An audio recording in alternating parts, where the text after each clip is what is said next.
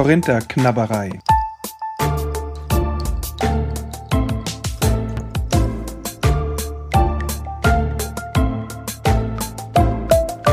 Paulusbriefe gelassen gelesen.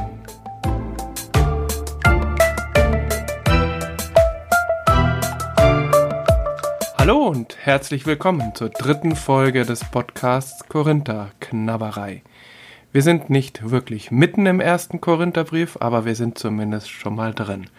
Wir haben beim letzten Mal begonnen, nach einigen einleitenden Worten über Bibelübersetzungen, über das, wie ich mich vorbereite auf solche Podcast-Folgen, sind wir eingestiegen mit dem ersten Vers. Das klingt jetzt nicht wirklich viel, aber ähm, es ist halt doch so einiges zu besprechen, habe ich festgestellt am Anfang eines solchen Briefes. Damit wir auch wieder besser reinkommen, werde ich den ersten Vers gleich nochmal vorlesen und dann weiterlesen, und zwar bis zum dritten Vers, also den kompletten Brief anfangen.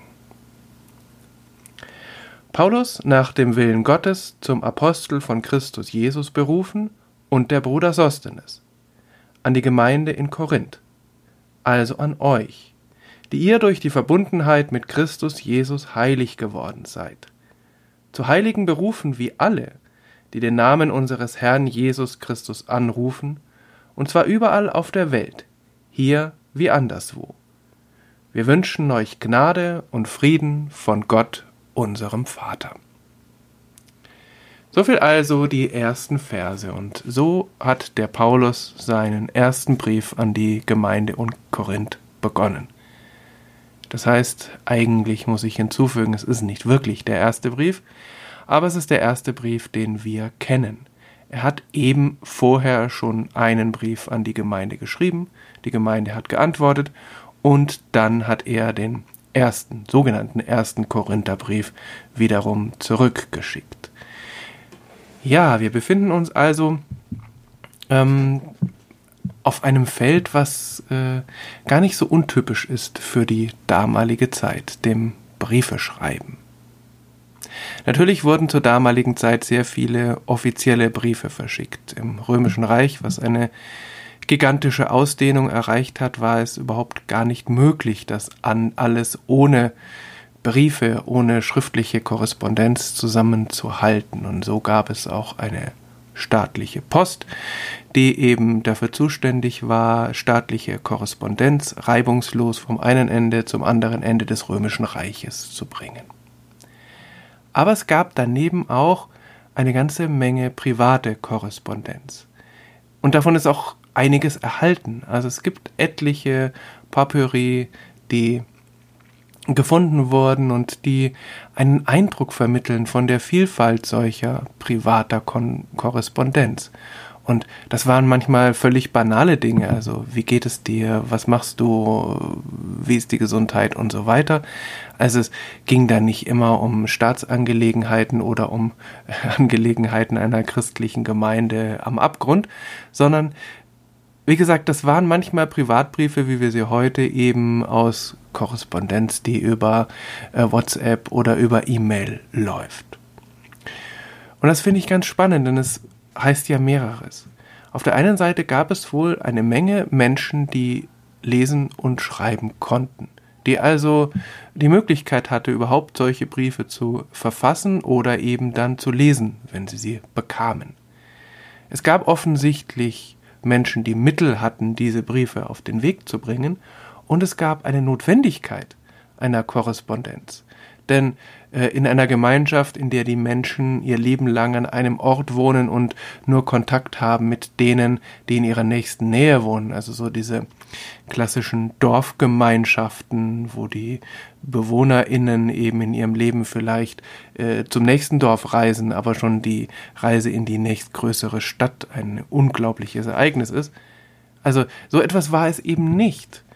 Offensichtlich waren die Menschen darauf angewiesen, auch miteinander privat zu korrespondieren.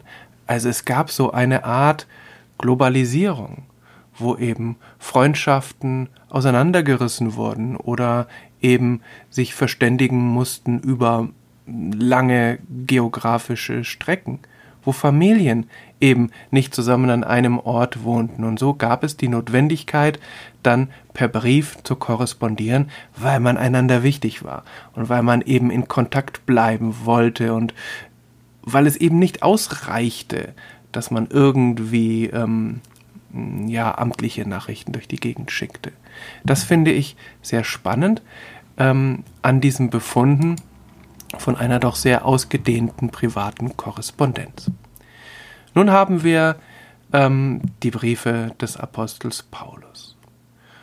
Wie können wir uns das vorstellen?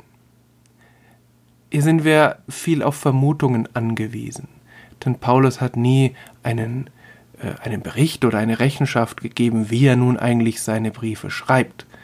Das kommt manchmal so nebenher in einigen Bemerkungen raus oder wir können uns das erschließen aus den Briefen oder aus den Nachrichten, die wir in der Apostelgeschichte über Paulus finden.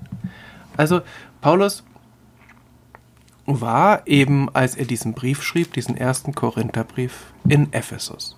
Ephesus, eine Stadt, die noch ein wenig größer war als Korinth. Zu Korinth kommen wir ja heute auch in der Folge noch, wie diese Stadt aussah. Also Ephesus, eine Hafenstadt, ähm, in der Paulus ungefähr zweieinhalb Jahre sich ohne Unterbrechung aufgehalten hat. Ohne Unterbrechung heißt, er war nicht die ganze Zeit in dieser Stadt, sondern er ist auch ähm, gereist in die Umgebung, in die äh, römische Provinz, die dazu gehörte und hat dort auch missioniert. Aber man kann sagen, Ephesus war eben ein Zentrum der paulinischen Mission. Und dort hat er sich niedergelassen wenn man von so langen Zeiträumen spricht, von zweieinhalb Jahren, dann ging es natürlich nicht darum, dass er vielleicht in ähm, irgendeinem, heute würde man sagen, in einem Hotel, also in einer Gaststätte oder sonstigen eben untergekommen ist. Das hat er sowieso sehr selten gemacht. In der Regel ist er eben äh, auf seiner Reise bei den Zwischenstopps bei anderen ChristInnen äh, untergekommen, hat die Gastfreundschaft, die auch außerhalb der christlichen Gemeinschaften durchaus üblich war, so bis zu drei Tagen, das war völlig in Ordnung, hat eben diese Gastfreundschaft genossen und ist dann weitergereist.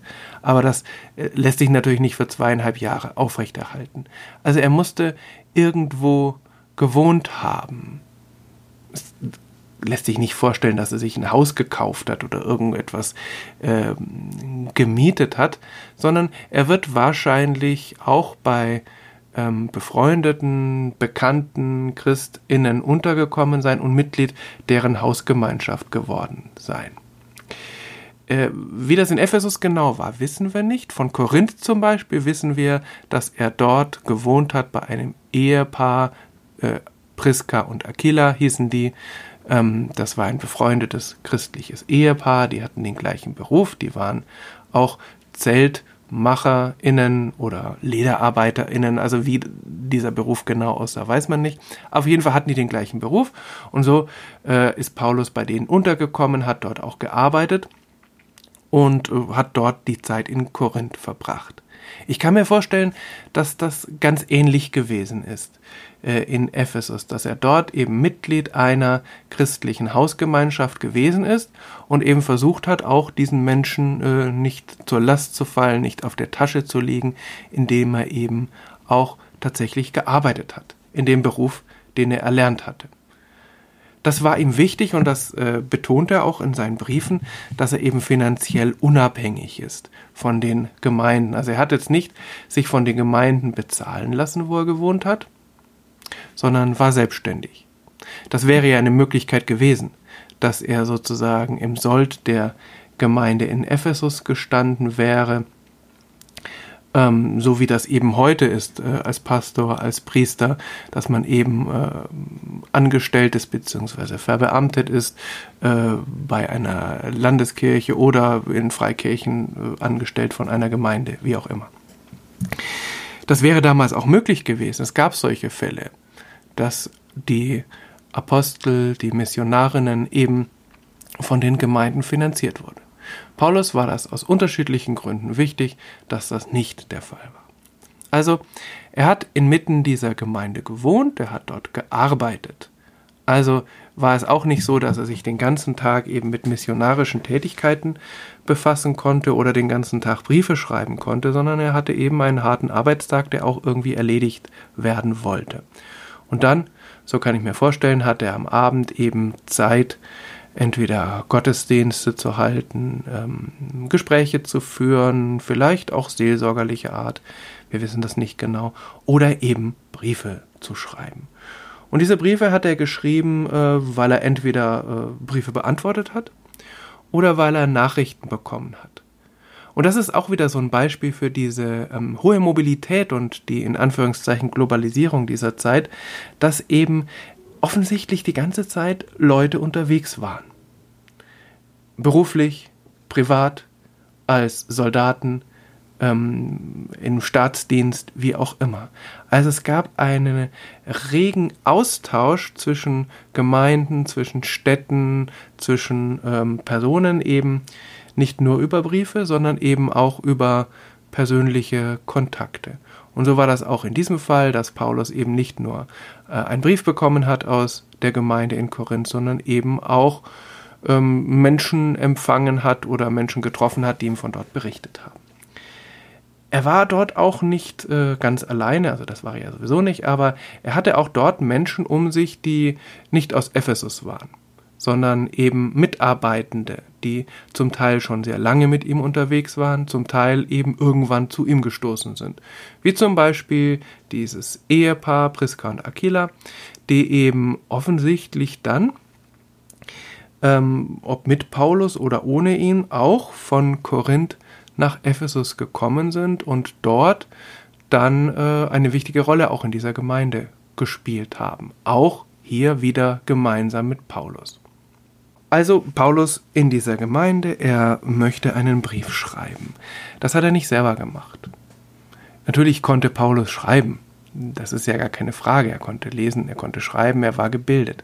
Aber es war durchaus üblich, Briefe nicht selbst zu schreiben.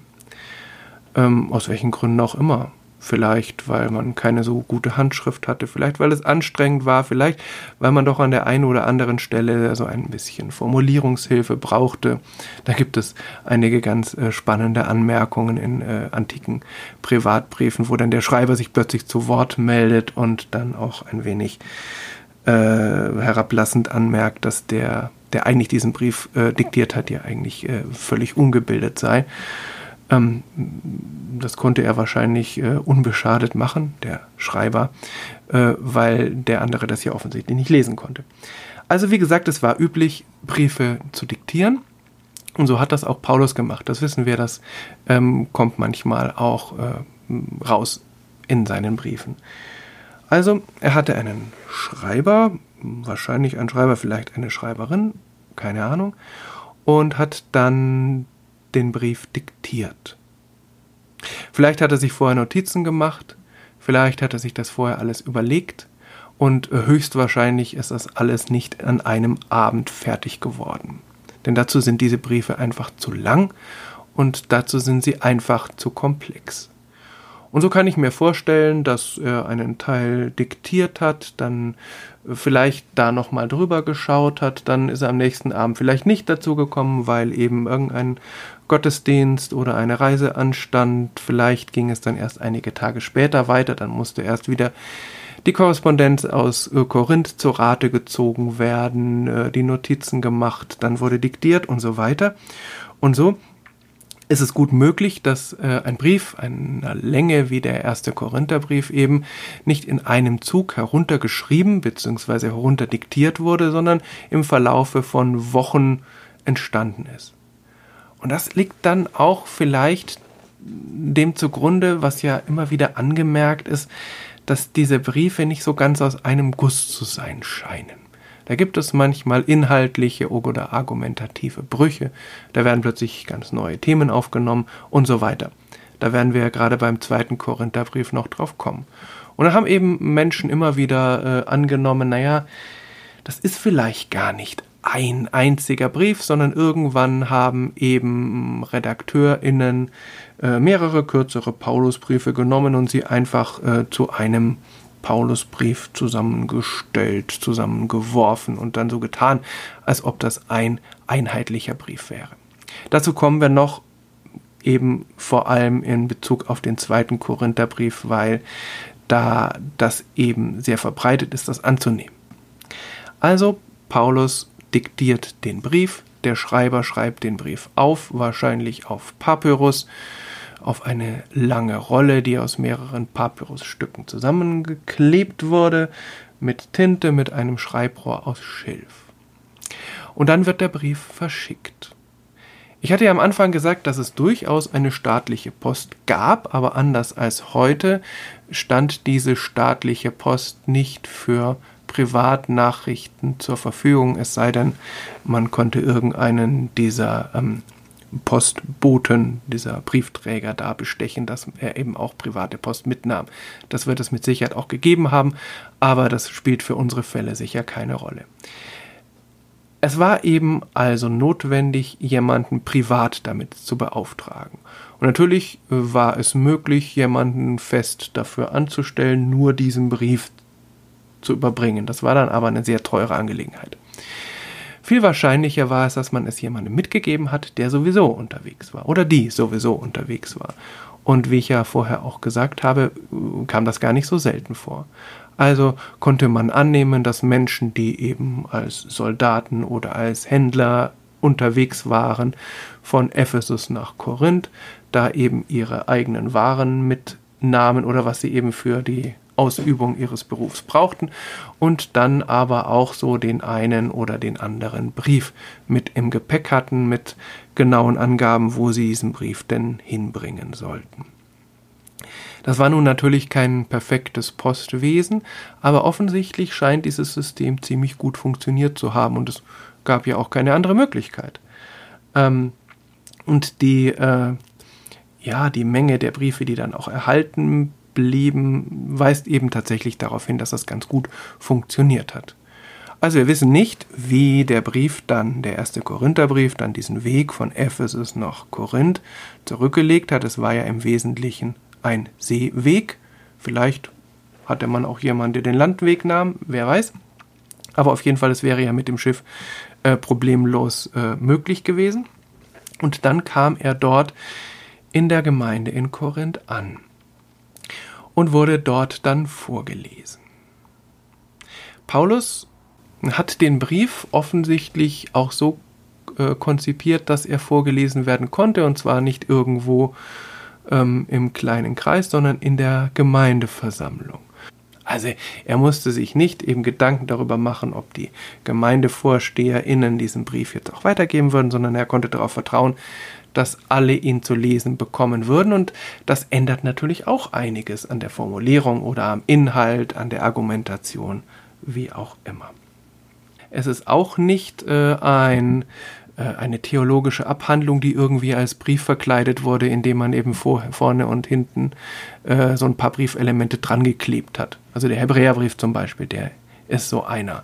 Also der ist zwar offiziell als Brief überliefert, ähm, aber ähm, wenn man ihn dann liest, merkt man, da geht es gar nicht um konkrete Probleme, sondern es geht eben um allgemeine theologische Aussagen. So ist das eben nicht beim ersten Korintherbrief, sondern tatsächlich Paulus hat ihn als Brief geschrieben, um ihn eben äh, in der Gemeindeversammlung dort verlesen zu lassen. Und ich hatte das ja auch beim letzten Mal schon gesagt. Ähm, er folgt darin dem üblichen, üblichen Briefformular, das er aber abwandelt bzw. deutlich erweitert. Er beginnt mit sich, mit seinem Namen, mit dem Aposteltitel und dann bringt er diesen Sostenes mit rein, was völlig unüblich ist. Also offensichtlich war es ihm wichtig zu sagen, ich schreibe euch hier nicht als Einzelperson, sondern als Teil eines Teams. Und dann macht er weiter, auch das ganz üblich mit dem Empfänger, also mit der Gemeinde in Korinth.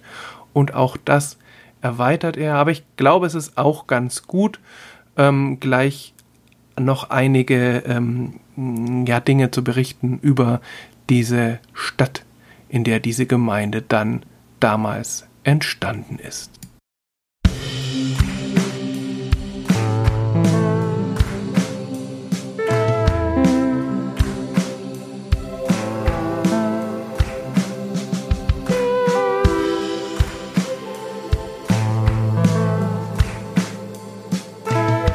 Paulus schreibt nun also an diese Gemeinde in Korinth.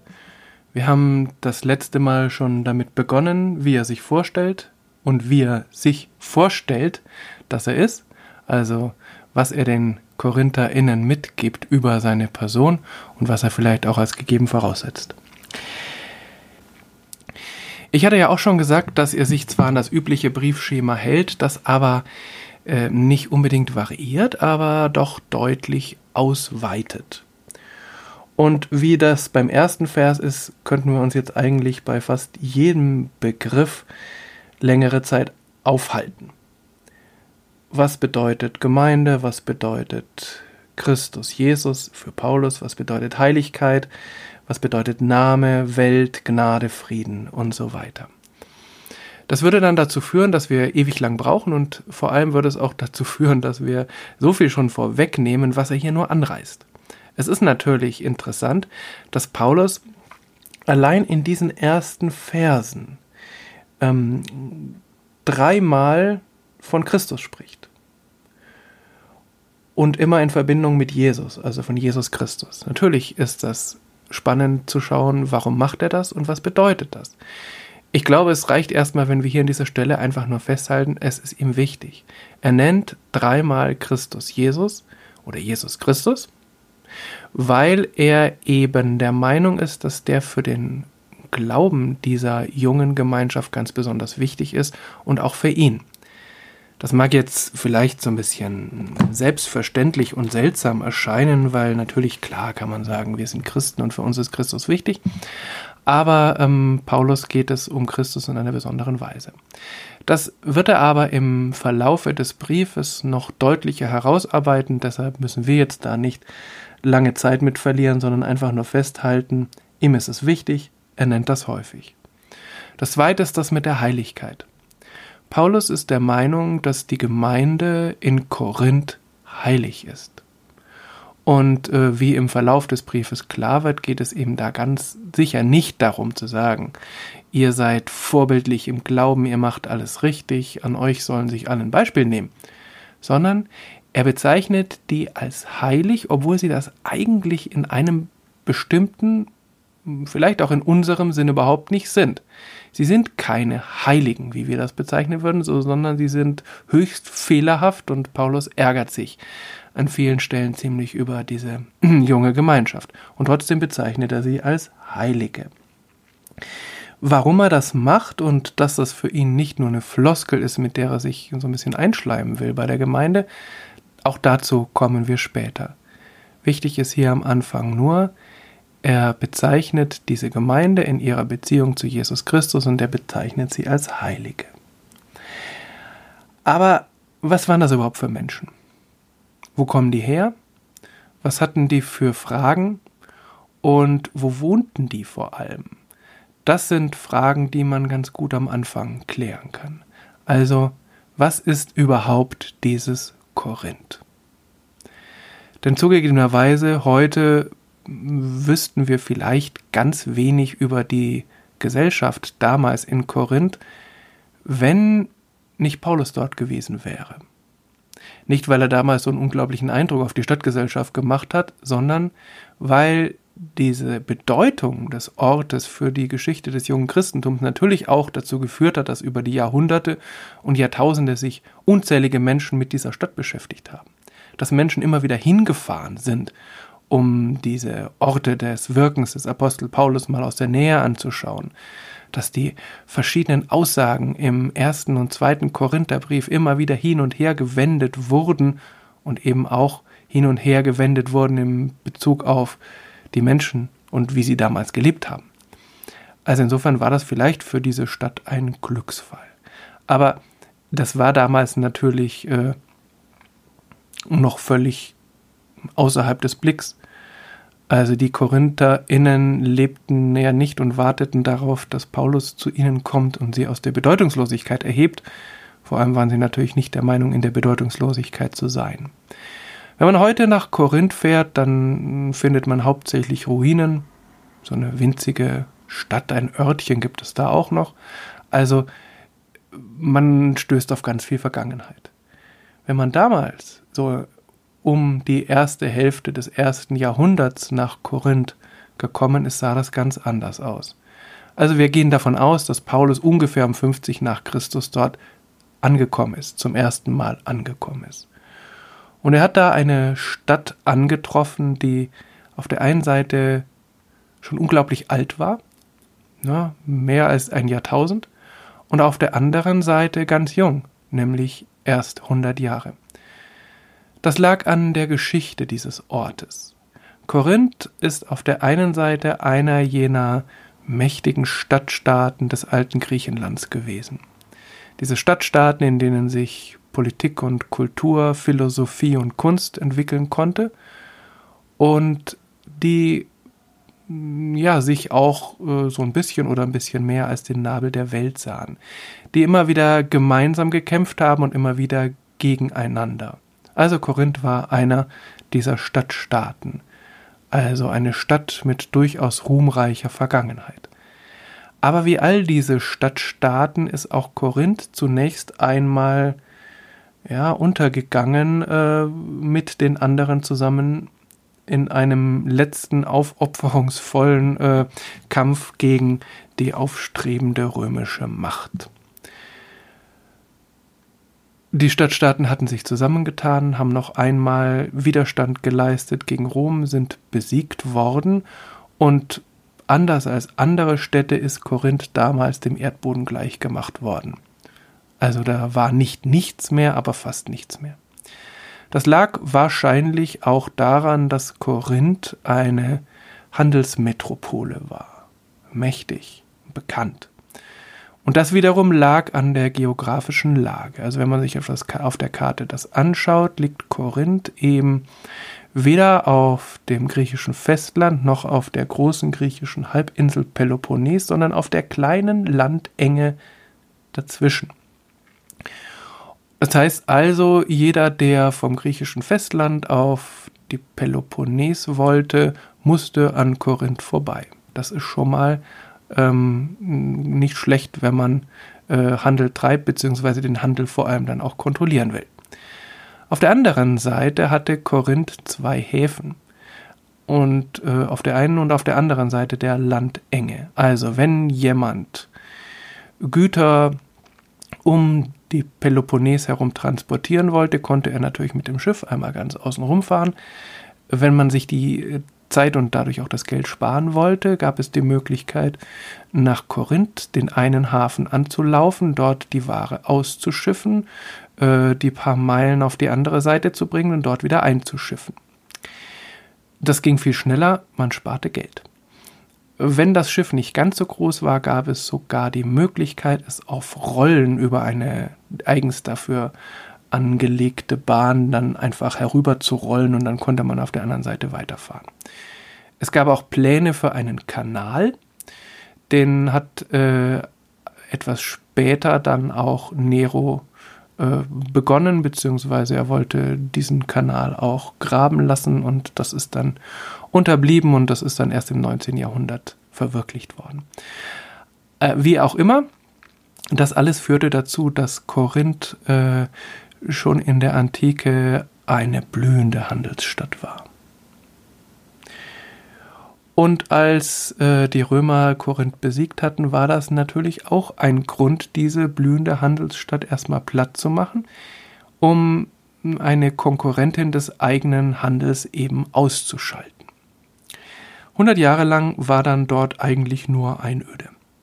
Danach wurde die Stadt auf Befehl Julius Caesars wieder aufgebaut aber nicht einfach so und weil Julius Caesar jetzt eben äh, den Bewohnern oder den Menschen dort was Gutes tun wollte, sondern weil er dort Menschen ansiedeln wollte und zwar keine Griechinnen oder Griechen, sondern römische Bürgerinnen, vor allem freigelassene Sklaven und Veteranen aus seinen Kriegen. Das führte dann dazu, dass die Stadt zwar neu erbaut wurde, aber zunächst mal ein ganz anderes Gepräge hatte. Sie wurde nämlich eine römische Stadt. Das blieb nicht so, sondern im Laufe der folgenden Jahrzehnte siedelten sich natürlich auch alle möglichen anderen Leute in dieser Stadt an, ähm, Griechinnen und Menschen aus anderen ähm, Regionen. Und das führte dann dazu, auf der einen Seite, dass Korinth wieder zur alten Bedeutung zurückfand und auf der anderen Seite dann eine unglaublich heterogene Stadt wurde. Ein Schmelztiegel von unterschiedlichsten Nationalitäten, Sprachen, Kulturen, Religionen. Und nicht umsonst wurde dieses Korinth dann später auch Manhattan der Antike genannt.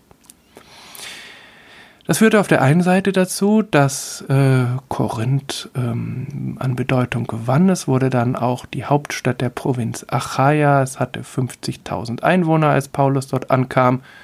Das wäre heute nicht besonders viel. Damals war es eine ganze Menge. Und es wurde vor allem auch bedeutender als die einst so bedeutende Metropole Athen. Dort sonnte man sich etwas gezwungenermaßen im alten Ruhm der Philosophen und Künstler. Athen war noch eine Stadt der Bildung, also man ging dorthin, um zu lehren und zu lernen, um zu philosophieren, um Kunste auszuüben, aber politisch und wirtschaftlich hatte diese Stadt eigentlich kaum noch eine Bedeutung. Ganz anders dagegen Korinth. Aber Korinth hatte nicht nur eine große wirtschaftliche und äh, finanzielle Bedeutung mit Banken, mit Handelshäusern, mit äh, vorindustrieller Produktion von Töpferwaren, Teppichen und so weiter, sondern es hatte auch einen schlechten Ruf. Denn es gab nicht nur Banken, sondern auch Spielbanken, es gab nicht nur Handwerksbetriebe, sondern auch Bordelle. Und so äh, geriet diese Stadt in Verruf und es gab ein ein eigenes Verb eben dafür. Also das war Korinthistei, das hieß sowas wie Korinthern, könnte man das heute übersetzen, oder Bedeutung, äh, einen lockeren Lebenswandel führen, zu Prostituierten gehen und so weiter. Nun muss man solche äh, Zuschreibungen natürlich ein bisschen vorsichtig nehmen. Denn natürlich hing, hängt ein schlechter Ruf immer auch ein wenig mit Neid zusammen. Und natürlich blickten die Menschen in Athen, so nicht viele Meilen von Korinth entfernt, ein wenig geringschätzig, neidisch auf dieses Korinth. Und natürlich waren sie schnell dabei, das herabzuwürdigen und sagen, naja, wir sind ja die Bildungsmetropole, bei uns ist Kunst und Kultur, dort ist Sodom und Gomorra, um ein anderes biblisches Bild zu bemühen das ist das eine. Das andere ist natürlich schon, dass äh, Korinth so eine Stadt ganz besonderer Prägung war und nicht ohne soziale und gesellschaftliche Probleme. Auch wenn wir mal von einem lockeren Lebenswandel absehen. Denn es war eine Stadt, in der man ganz schnell das große Geld machen konnte und auf der anderen Seite auch ganz schnell wieder alles verlieren konnte. Und natürlich gab es dort einige, die sehr reich waren, die eben äh, die Gewinner waren dieses wirtschaftlichen Aufschwungs und es gab eine Menge Menschen, die äh, am Rande oder weit unter dem Existenzminimum lebten, die eben äh, nichts hatten. Da wissen wir nicht so viel drüber. Das ist ja eigentlich immer der Fall, dass Geschichte von den Erfolgreicheren geschrieben wird für die Erfolgreicheren und die, die da nicht dazu gehören, die werden entweder verschwiegen oder sie werden abgewertet und dann kommt dann ja vielleicht sowas wie ein lockerer Lebenswandel. Und man muss dazu sagen, dass äh, ein Teil dieses Rufes auch von den Korintherbriefen kommt. Denn Paulus hat in diesen Korintherbriefen auch eine Menge, was heißt eine Menge, etliche sexuelle Probleme angesprochen. Ähm, und naja, im Verlauf der Geschichte hat, ist das dann eben nicht nur ähm, sehr absolut gesetzt worden, als ob jetzt in Korinth gar keine anderen Probleme gewesen wären in der Gemeinde. Und das wurde dann auch auf die politische Gemeinde übertragen und gesagt, naja, das war halt so eine Stadt mit liederlichem Lebenswandel und natürlich mussten da die Christinnen eben solche Probleme bekommen. Also wie auch immer, eine unglaublich spannende Stadt, eine Stadt auch mit einer Menge von Religionen. Und ähm, das hing natürlich auch damit zusammen. Politik, Religion, Wirtschaft, Gesellschaft ließen sich damals viel, viel schwerer trennen als heute. In Ephesus zum Beispiel, wo Paulus ja wohnte, als er diesen Brief schrieb, ähm, gab es zum Beispiel äh, in dem Artemis-Tempel, das war nicht nur ein Wirtschaftsfaktor, weil natürlich eine äh, fast industrielle Produktion von Reliquien, äh, nicht Reliquien, aber Götzenbildern oder sowas da dran hing, sondern da wurden durchaus auch Bank- und Finanzgeschäfte getätigt im Tempel, der Tempel verlieh Geld und so weiter. Also wie gesagt, das hing alles zusammen. Ähm, aber äh, interessant ist es natürlich auch dadurch, dass es in Korinth eine relativ große jüdische Gemeinde gab. Und äh, Paulus hat das ja in der Regel so gemacht, wenn er in eine neue Stadt kam, dass er zunächst einmal äh, zur Synagoge ging, dort gepredigt hat, dort versucht hat, Kontakte zu knüpfen, Netzwerke zu schaffen. Und irgendwann gab es dann in den meisten Fällen Streit und dann hat er auch seine äh, seine eigene Gemeinschaft aufgemacht, die dann mehr oder weniger mit dem Judentum noch verbunden war. Ähm, aber es gab natürlich auch eine Menge andere äh, religiöse Gemeinschaften. Vielleicht äh, lag es an dieser Mischung, diese neureiche Stadt mit dieser pulsierenden Vielfalt, mit dem, mit der Risikobereitschaft, mit der Neugierde nach Neuem, dass es in Korinth dann eben relativ schnell eine blühende äh, christliche Gemeinschaft gab, obwohl das damals noch nicht christlich genannt wurde. Also es gab eine relativ große Gruppe, ungefähr 100 Menschen, die sich eben ähm, auf Jesus Christus beriefen und die das eben versuchten irgendwie mehr oder weniger noch mit dem überlieferten jüdischen Glauben dann zusammenzubekommen. Während in Athen wo man doch sagen könnte, naja, da wurde immer über den Sinn des Lebens nachgedacht, Tag ein, Tag aus. Zumindest nach der Schilderung der Apostelgeschichte Paulus überhaupt keinen großen Erfolg hatte. Er hat einige getauft, es ist nicht bekannt, dass er da eine Gemeinde gegründet hat, also irgendwie war das im Vergleich, im Vergleich zu Korinth ein ziemlicher Fehlschlag. Es war eben in Korinth, in dieser pulsierenden, weltoffenen, risikobereiten Stadt, wo eben diese Gemeinde entstand. Und auf der anderen Seite war die Gemeinde dann natürlich ein Abbild der Stadt, in der sie ansässig war, nämlich auch vielfältig, vielgestalt, zusammengesetzt aus unterschiedlichen sozialen Schichten äh, unter Menschen unterschiedlicher Finanzkraft. Und es gab natürlich dann auch Probleme, vielleicht aber auch besondere Chancen. Spannend an Korinth ist äh, etwas, was jetzt eigentlich gar nichts mit der Stadt zu tun hat, sondern eben ein Zufall ist, dass nämlich in der Apostelgeschichte eine Szene geschildert wird, wo Paulus zusammentrifft mit ähm, dem Prokonsul Gallio, also sozusagen mit dem obersten Repräsentanten der römischen Staatsmacht in Korinth. Und wir wissen wer dies, nicht nur, wer dieser Gallio war, das war nämlich ein Bruder des berühmten römischen Philosophen Seneca, sondern auch wann er dort Prokonsul war. 50, 51 nach Christus. Insofern ist das eigentlich der Dreh- und Angelpunkt der kompletten frühchristlichen Chronologie, weil wir eben wissen, dass Paulus ungefähr um 50 nach Korinth gekommen ist und dort dann eineinhalb Jahre geblieben ist. Und davon ausgehend kann man sich dann äh, unterschiedliche Chronologien zusammenstellen. Das ist uns jetzt hier völlig egal, aber es ist noch ganz spannend. Vor allem hilft es auch diesen äh, Aufenthalt des Paulus in, in Korinth selbst ziemlich gut zu datieren. Paulus schreibt also an diese Gemeinde. Ungefähr 100 Personen. Da waren mit Sicherheit einige Wohlhabende dabei. Die meisten werden aber eben nicht wohlhabend gewesen sein und viele davon wahrscheinlich bettelarm. Da waren Freie dabei, da waren Sklavinnen dabei, unterschiedlichste Berufe wahrscheinlich. Die Menschen kamen aus unterschiedlichsten Zusammenhängen, waren vorher vielleicht Jüdinnen oder Juden gewesen oder war, verstanden sich noch als solche und manche eben, die aus ganz anderen religiösen Ecken kamen. Also diese Gemeinde wird nun angesprochen.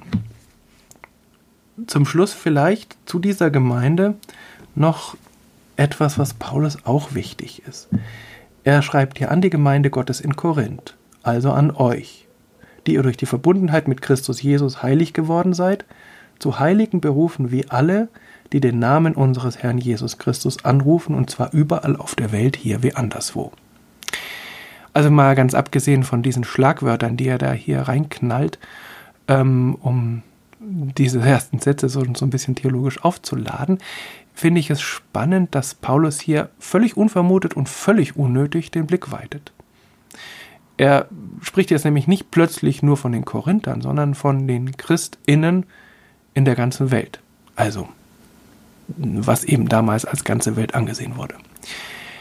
Und das macht er nicht, weil er sagt, äh, die sollen den Brief auch lesen, sondern offensichtlich will er den KorintherInnen sagen, Leute, es gibt noch andere. Ihr seid nicht alleine. Ihr seid nicht die beste, tollste und einzige Gemeinde, die sich auf Jesus Christus beruft, sondern ihr seid gleichberechtigt mit ganz vielen anderen, in anderen Gemeinden, vielleicht auch Einzelpersonen, und die sind an allen möglichen Orten. Also habt euch mal nicht so. Plustert euch mal nicht so auf. Das ist jetzt hier eine Vermutung, die man eigentlich nur treffen kann, wenn man weiß, wie die Korrespondenz im ersten und zweiten Korintherbrief weitergeht.